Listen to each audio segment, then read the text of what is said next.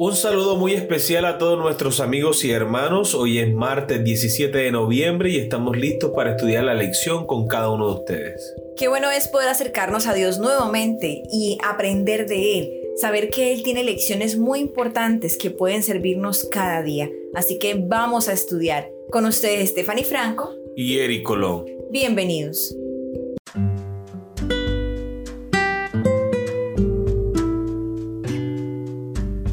Moisés y los profetas, el título de la lección para el día de hoy. Lee 2 Timoteo capítulo 3 versículos 14 al 17. ¿Qué nos enseñan estos versículos sobre el papel de las escrituras en la educación cristiana? Segunda de Timoteo capítulo 3 versículo 14 al 17.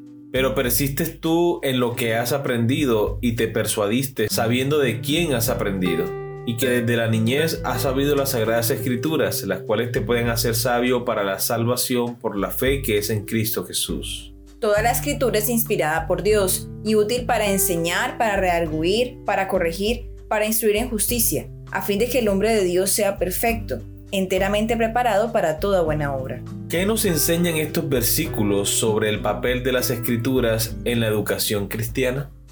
Bien, amor, en esta cita es interesante ver cómo Pablo le dice a Timoteo que las escrituras pueden hacerle sabio para la salvación. Y es principalmente a raíz de su fe en Cristo Jesús, porque por sí solas no tendrían poder alguno si nosotros no creemos en Jesús. Y es que las escrituras traen consigo el conocimiento del Dios verdadero que cualquier otro libro no podría darnos, solo ellas lo pueden hacer.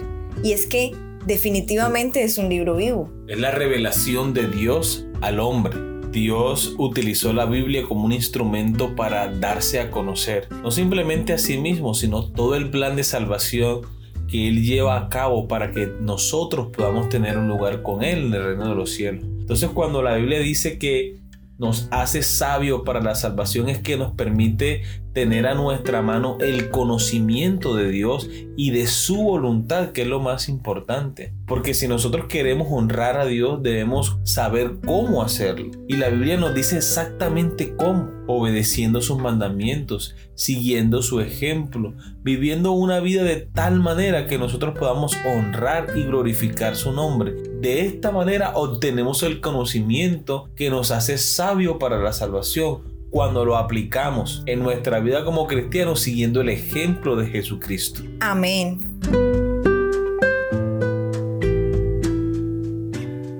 La palabra para la primera parte de la Biblia, la Torá, a veces se traduce como la ley, en parte porque hay muchas leyes en estos libros. Pero la Torá realmente significa enseñanza o instrucción. Esta interpretación es muy diferente de lo que muchos piensan que es la ley en la Biblia las normas y los reglamentos que debemos seguir para contar con la buena voluntad de Dios. No es así.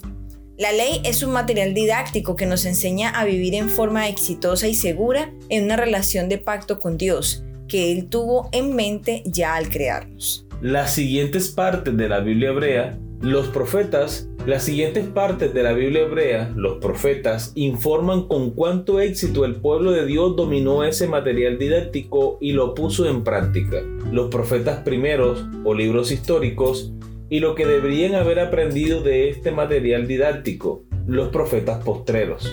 La parte restante del Antiguo Testamento, llamado escritos en hebreo, está llena de ejemplos de maestros y alumnos exitosos y no tan exitosos junto con sus experiencias educativas.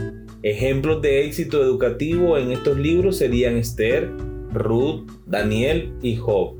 Entre los fracasos estarían los cuatro amigos de Job.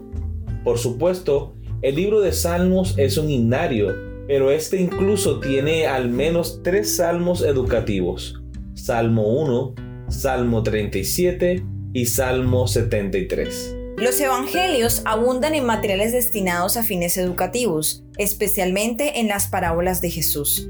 Muchas de las cartas de Pablo comienzan con una fuerte proclamación del Evangelio, pero terminan con material educativo, lecciones prácticas sobre la vida diaria de los cristianos. El libro de Apocalipsis está lleno de material educativo, por ejemplo, toda la información o el desarrollo del futuro de la Iglesia de Cristo se revela en un libro que solo el Cordero de Dios, Jesús, el Gran Maestro, puede abrir. Apocalipsis capítulo 5 versículos 1 al 5.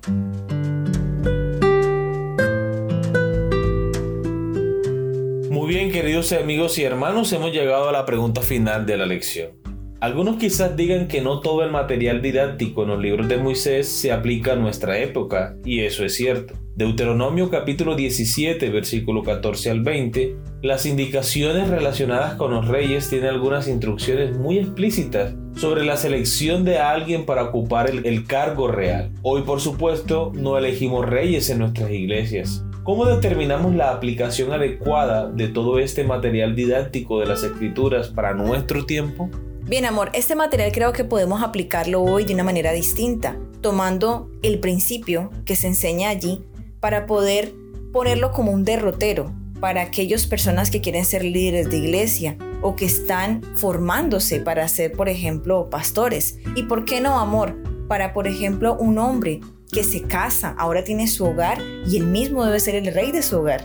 Entonces es como te decía, como un derrotero del cual la persona puede tomar todo lo que Dios desea que él sea. Una persona líder, como una persona encargada de cierto puesto, o simplemente como un cristiano que va a dar testimonio al mundo, porque es justamente lo que Dios desea que nosotros seamos para otras personas, que nuestro ejemplo pueda ser tan notable que otros tengan que darse cuenta que Dios habita en nuestro corazón. Amén, así es. Dios espera que cada persona pueda ser temeroso de Dios, apartado del mal, que podamos dar testimonio de la fe que profesamos. Una persona íntegra, honrada, bondadosa, misericordiosa, que aplique la justicia. Entonces, todos estos principios, aunque nosotros no nos postulamos para ser reyes en nuestros días, como tú decías, amor, se aplica en todos los aspectos de nuestra vida porque Dios espera que nosotros seamos hijos dignos de su llamado y de las promesas que Él ha hecho para cada uno de nosotros. Amén. Muy bien, queridos amigos y hermanos, hemos llegado al final de la lección. Esperamos que sido de gran bendición para ustedes como lo ha sido para nosotros. Les esperamos mañana para una nueva lección. Que Dios les bendiga.